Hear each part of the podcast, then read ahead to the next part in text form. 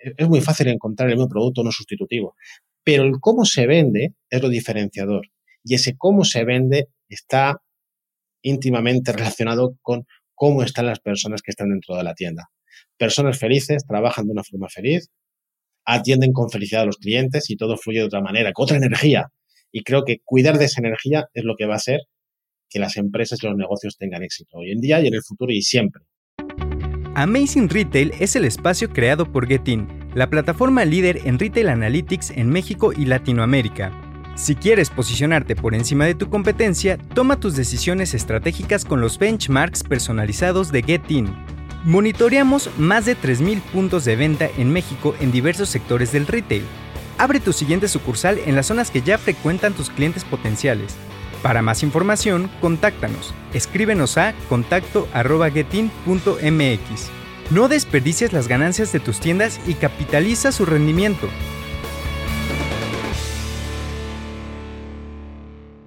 Bienvenidos a un episodio más de Amazing Retail Podcast. Yo soy Francisco. Y yo, Anabel. Para este capítulo vamos a platicar con uno de los especialistas de renombre para la industria de retail en temas de liderazgo y management. Conoceremos sus tips y todo alrededor de estos temas para impulsar el desempeño de las tiendas. Pero antes de presentarlo, no se olviden de seguirnos en Spotify o su plataforma de streaming preferida y compartir el episodio en redes sociales. Recuerden taguearnos y usar el hashtag Amazing Retail Podcast y nos encuentran en todas las redes como arroba getting-mx. Vamos a escuchar la semblanza de nuestro invitado y regresamos. Hoy en Amazing Little Podcast recibimos a Jacinto Lorca. Jacinto es speaker profesional desde hace más de 10 años, habiendo expuesto sus conferencias ante miles de personas, tanto en eventos corporativos como en sectoriales. Sus temas centrados en retail, liderazgo y management contemplan la realidad de las organizaciones de forma integral, conectando la realidad del negocio con el mensaje deseado e inspirando al público para tener una actitud de tomar acción. Como autor, con cuatro títulos publicados y miles de lectores, Jacinto Lorca está muy orientado a la gestión de organizaciones, tanto desde un nivel comercial como desde el management y el liderazgo. Bienvenido a Amazing Retail Podcast. Jacinto, antes de empezar, de nuevo agradecerte por acompañarnos en este episodio. De verdad nos da mucho gusto que nos acompañes. Para mí es una alegría. Muchas gracias por vuestra invitación. Es, estupendo estar con vosotros y con vuestra audiencia hoy. Jacinto, pues para empezar, eh, platícanos un poco por dónde se comienza para establecer una cultura organizacional efectiva. es una gran pregunta esta porque realmente eh, hay, que, hay que pensar que, es algo para lo que no existen recetas mágicas, no existen atajos. Eh, partimos siempre de que la, primera línea directiva, ya sean fundadores, ya sean eh, emprendedores, quien, quien empezó ahí, debe tener muy claro qué tipo de organización quiere y tiene que ser el primero en inculcar pues, esos hábitos saludables y de un buen liderazgo y, crear una cultura que permita el avance. Mi experiencia me dice que si esta primera línea directiva no tiene las cosas claras o, tiene unos hábitos poco saludables en temas de liderazgo y de gestión, lo que viene por debajo y, el resto del organigrama se va a resentir de una forma importante. Por tanto, hay, hay, un, hay, un, ejercicio que sí que puede hacer todo, todo el mundo que nos está escuchando ahora y es reflexionar si esa misión con M, visión con V y valores de su compañía realmente son algo de verdad o es simplemente un cartel que queda ahí en un despacho y que queda bonito. Porque muchas veces, cuando eso está bien definido, estamos ya contribuyendo a que el clima y, la cultura de la empresa, pues tenga unos pilares importantes. Sí, de acuerdo. Y te aseguro que hay muchos carteles muy bonitos en muchas organizaciones que no necesariamente se llevan a la práctica. Y justo la siguiente pregunta va un poco en torno a eso. O sea, ¿cuál es la forma correcta? Porque una vez que ya lo tienen, los altos mandos, ¿no? ¿Cómo la bajan? Y sobre todo en organizaciones enormes, eso seguramente es un reto. O sea, ¿cuál es la forma correcta de hacerlo? Hay que impulsar, y es muy importante para las organizaciones de cualquier tamaño, no solamente grandes, también pequeñas y medianas, la comunicación interna. ¿Hasta qué punto todas las personas que están involucradas en la organización tienen claro qué se está haciendo en la empresa, qué se espera de ellos, hacia dónde vamos? cuál es la historia que hay detrás de lo que estamos haciendo. Esto en el caso de las startups a mí me gusta mucho porque muchas veces han crecido mucho, los equipos llegan a una empresa ya consolidada, pero no saben muchas veces qué, cómo empezó aquello, ¿no? Y, son historias que merecen la pena ser contadas.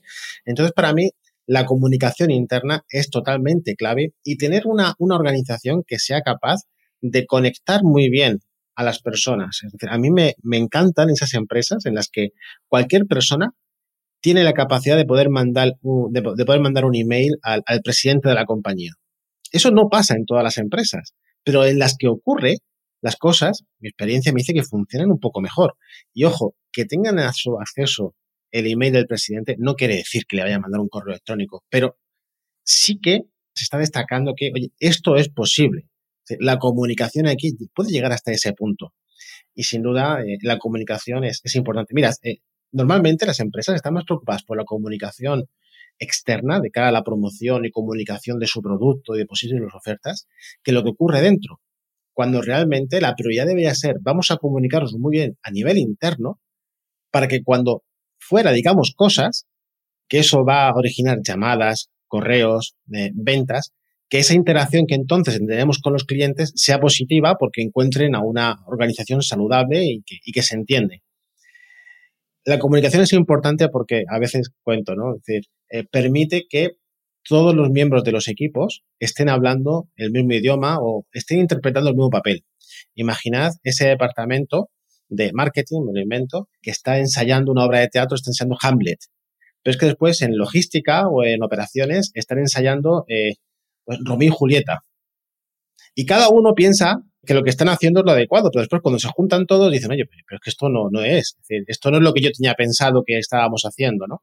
Pues eso pasa y eso es, incido e insisto, en lo que arreglamos con esa comunicación.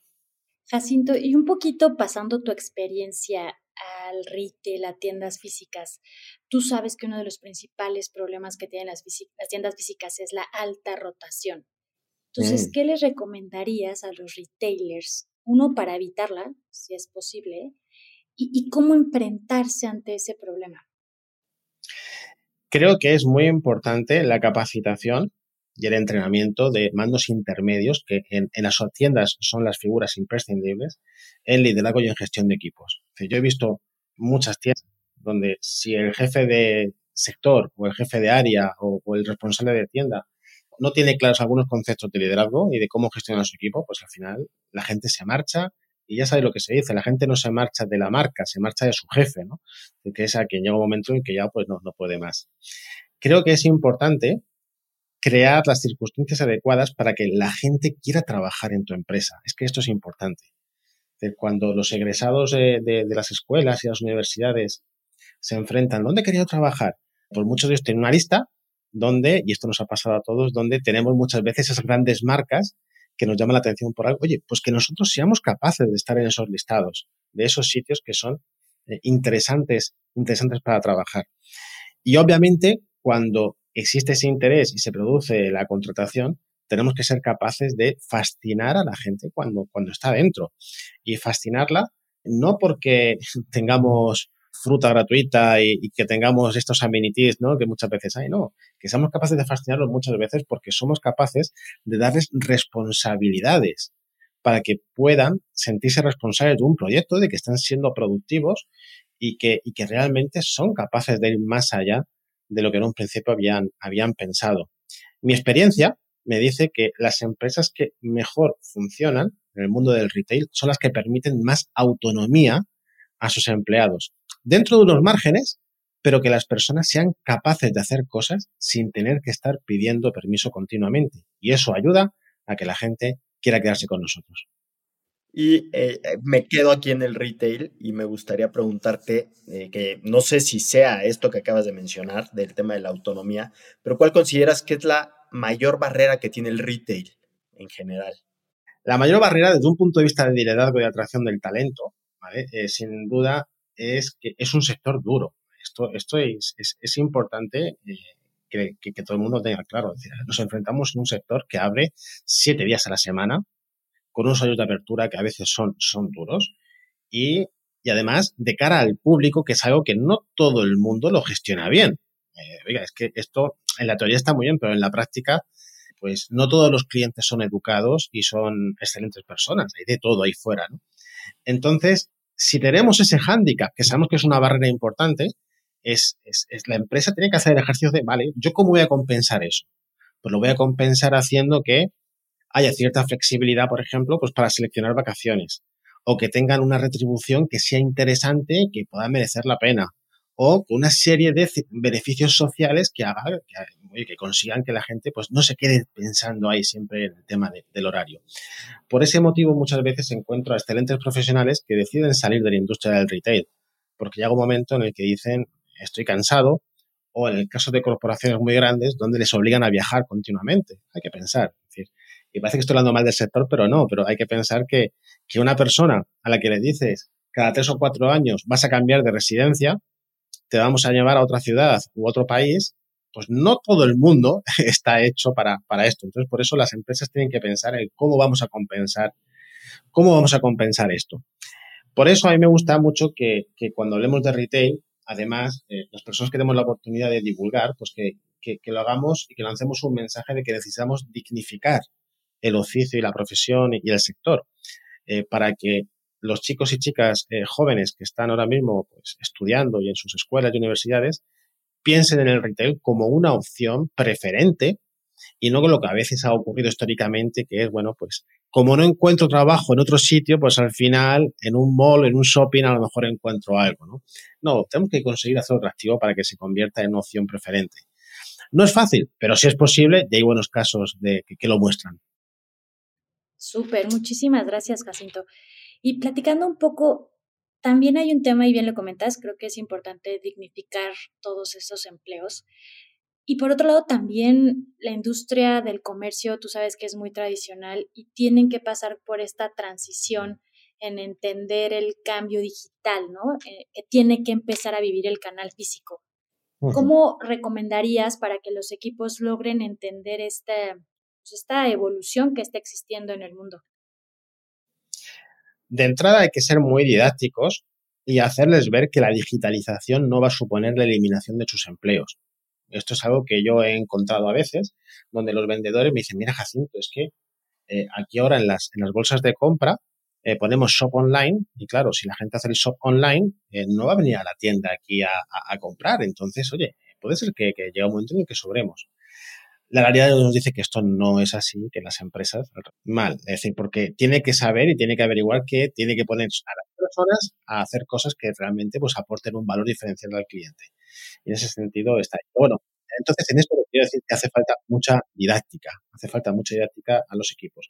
Y luego también creo que es importante para las empresas que se plantean esto, el que piensen que la digitalización no es un fin en sí mismo, sino que es un medio he encontrado empresarios empresarias, sobre todo empresas pymes, empresas, esas pequeñas y medianas empresas, que han seguido todo el, manual de digitalización que les vendió alguien. Y dice, bueno, ¿y ahora qué hago?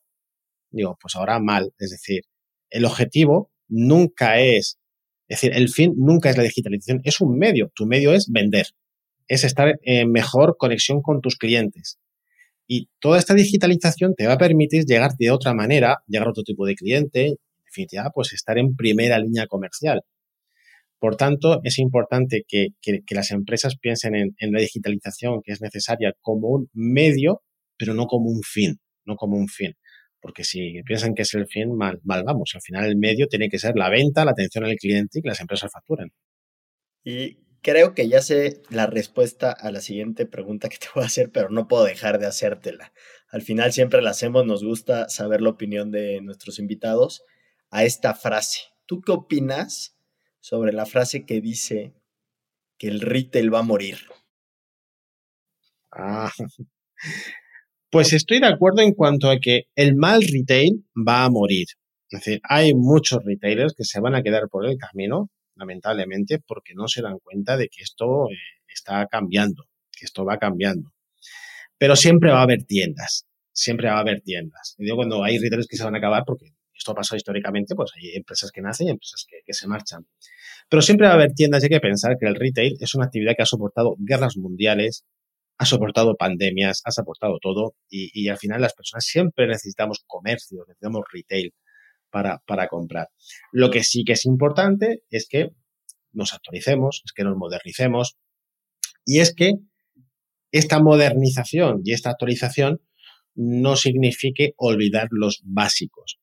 Yo siempre digo, de nada nos sirve tener el mejor sistema, eh, eso decía alguien, de, nada sirve su campaña de publicidad en redes sociales si cuando después las personas van a la tienda se encuentra un desastre de punto de venta. Eso no tiene ningún sentido. Eh, por esto quiero decir que querer mirar al futuro es excelente, hay que hacerlo, eh, pero, pero no descuides los básicos que deberías estar cumpliendo al 100%, porque entonces esto no te va a funcionar bien. Por tanto, y resumiendo, sí, va a haber retail hoy, mañana y, siempre, y siempre, con las actualizaciones y las adaptaciones oportunas. De igual forma que las tiendas de hace 100 años no eran como son ahora. Entonces, pero sin embargo, ahí siguen estando. Muchas gracias, Jacinto. Cambiando un poquito de tema, te queremos preguntar, eh, ¿cómo se puede medir el éxito de la ejecución que hagas en donde estés buscando este tema de liderazgo dentro de la empresa? Si yo empiezo a implementar este liderazgo interno, ¿cómo puedo medir que se esté ejecutando de una forma correcta? Hay varias posibilidades para medirlo. Una de ellas es, antes hablábamos de ello, es la rotación. Eso es un KPI, un KPI que podemos medir. Es decir, oye, la rotación en qué términos está, está mejorando, no está mejorando. Esa es una. Y luego hay otra que es la más bonita, que es la que a mí más me gusta, y es analizar, estudiar y comprobar qué capacidad de promoción interna hemos tenido dentro de la empresa. Porque cuando se produce una promoción interna, quiere decir que hubo alguien que detectó talento y que se dedicó a dar las herramientas, a guiarlo, a prepararlo para que se produzca eso. Hay empresas de retail que tienen una política que a mí me gusta mucho, dice que ninguna persona, pensando ya en, mandos intermedios que desean hacer pues, un plan de carrera dentro de la compañía, que dicen que ninguna persona puede ascender si antes no ha dejado a nadie preparado para ocupar su puesto. Y esto ya te está diciendo ahí pues el, hecho de, de, que tienes que cuidar de la compañía del futuro de la empresa. Entonces creo que esto es importante. Y esto es importante porque si no está este criterio, Mm, me he encontrado a lo largo de mi vida con muchos mandos intermedios que lo que hacen es, se fijan solamente en la venta, eh, tienen estrategias muy agresivas para vender, destacan por la venta, pero no han garantizado la continuidad del negocio en forma de personas que al día de mañana pues, puedan seguir al frente de esa unidad de negocio, de la tienda o del negocio en sí. ¿no? Entonces, tanto la rotación como la capacidad de hacer que otros progresen, creo que son dos indicadores excelentes para saber si se está dando un buen liderazgo o no dentro de la compañía. Oye, y hablando un poco de lo que pasa dentro de las tiendas, más o menos ya lo mencionaste, ¿no? El equipo de venta de tienda es fundamental porque al final es el que le da la cara al cliente, ¿no? Y muchas veces es más complicado de subir al barco, de bajarle la información, nada más se le exige y se le exige. Entonces, ¿cómo recomiendas tú un poco ese trato con este personal de tienda, de piso de venta como tal, para, por ejemplo, exigirle todas las semanas que venda más y más y más y más, y solo le pides que venda más, ¿no? O sea, al final, ¿qué recomiendas hacer ahí? Yo recomiendo que tiene que haber un, marcaje estrecho de un punto de vista de comunicación y de management y, de liderazgo, ¿vale? Y esto es un trabajo del día a día. Y también considero que para hacer eso necesitamos jefes que sean valor de ejemplo. En retail no sirve esto de haz lo que yo diga, pero no lo que yo haga esto, esto no sirve. Y esa gente necesita ver a su mando intermedio, al jefe de tienda, necesitan verlo vendiendo y mostrando esa capacidad comercial que ellos se les piden. Usted me está pidiendo que sea excelente con los clientes, pero yo usted nunca lo he visto hacer. Por eso en retail es clave el valor de ejemplo. Hay una frase que me gusta mucho de mi amigo Ale Rovira que dice, eh, no prediques, te están mirando. Te están mirando, tu equipo te está viendo. Entonces, eso es importante. Luego también va a ser muy importante el que haya unos indicadores de gestión muy claros. Para el vendedor es frustrante que se le diga, tienes que vender más, pero a su vez no se le dice si has vendido más, si has vendido menos, si estás en el promedio. Si no medimos ese, ese, tipo de cosas, va a ser difícil poder exigir a un vendedor. Y luego también es muy importante que seamos justos, en el sentido de aquellos que mejor venden, aquellos que cumplen con los objetivos, deben tener un premio.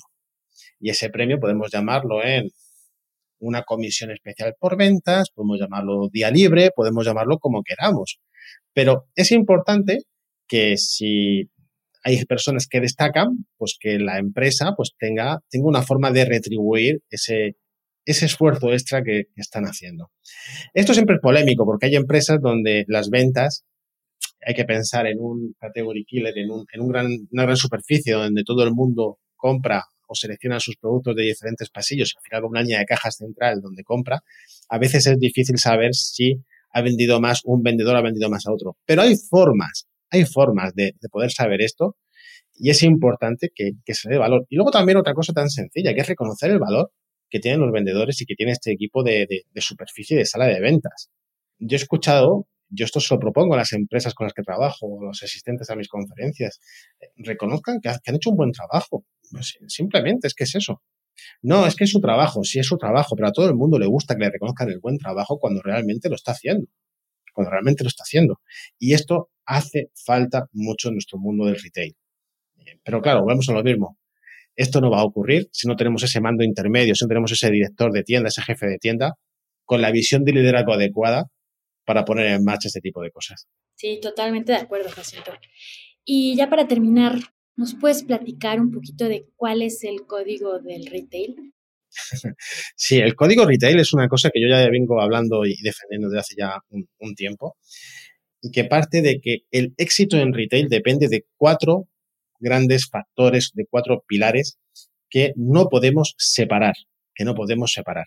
Estos cuatro factores que componen el código retail son qué está pasando en el punto de venta, ¿vale? el look and feel de la tienda, la atención al cliente, la técnica de venta, qué está pasando con nuestra estrategia, realmente la empresa sabe a dónde va, tiene claro de dónde viene, está bien trabajado pues a nivel de branding el, el quiénes somos, ¿Qué está pasando? He dicho punto de venta, he dicho estrategia. El tercer pilar sería qué está pasando con los clientes, de cómo es su experiencia de compra, cómo son todos los puntos de contacto que hay entre el cliente y la marca. Y el cuarto pilar es, del que estamos hablando hoy mucho, qué está pasando con nuestras personas. ¿Están motivadas de la forma adecuada? ¿Están siendo lideradas de la forma eh, correcta? ¿Hay un plan para ellos? Y cuando esta estrategia, este tema de clientes, de personas, los cuatro, cuatro pilares, al final las cosas salen y las ventas salen y viene el éxito. ¿Qué es lo que ocurre? Pues que muchas veces hay empresas que son muy buenas en alguno de estos pilares, pero las otras las descuidan. O piensan que ya las superaron y, entonces no le prestan la atención adecuada. Y eso nos dice que al final hace que la empresa se resienta y que ahí pasen cosas que no debieran. Por tanto, los cuatro pilares para mí son fundamentales para, para tener éxito en retail hoy en día.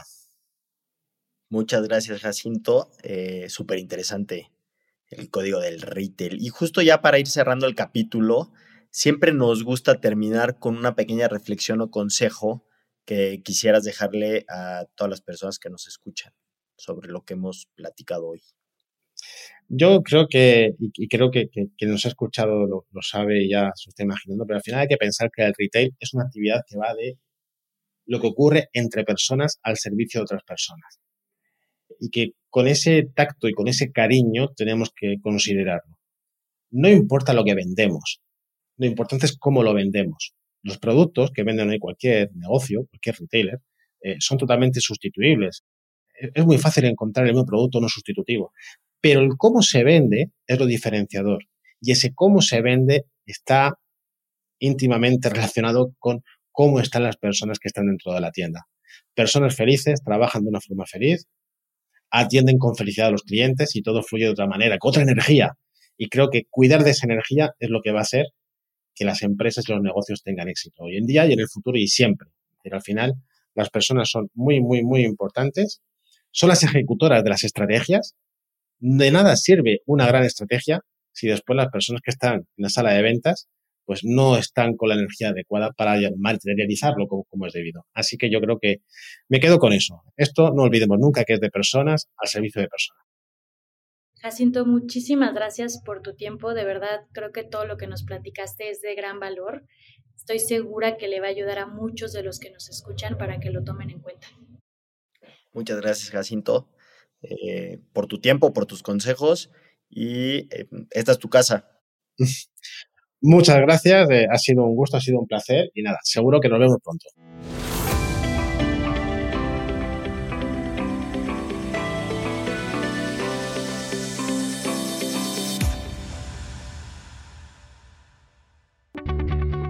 Muchas gracias por escuchar el episodio de hoy. Recuerden seguirnos en nuestras redes sociales arroba getin-mx y en nuestra página de internet getin.mx, en donde pueden consultar también todos nuestros episodios anteriores y más artículos que los ayuden a mejorar sus tiendas. Recuerden escribirnos y mandarnos todas sus preguntas con el hashtag Amazing Retail Podcast en cualquiera de nuestras redes. Los esperamos el siguiente martes en punto de las 6 con un nuevo episodio de Amazing Retail Podcast. Cuídense mucho, bye bye.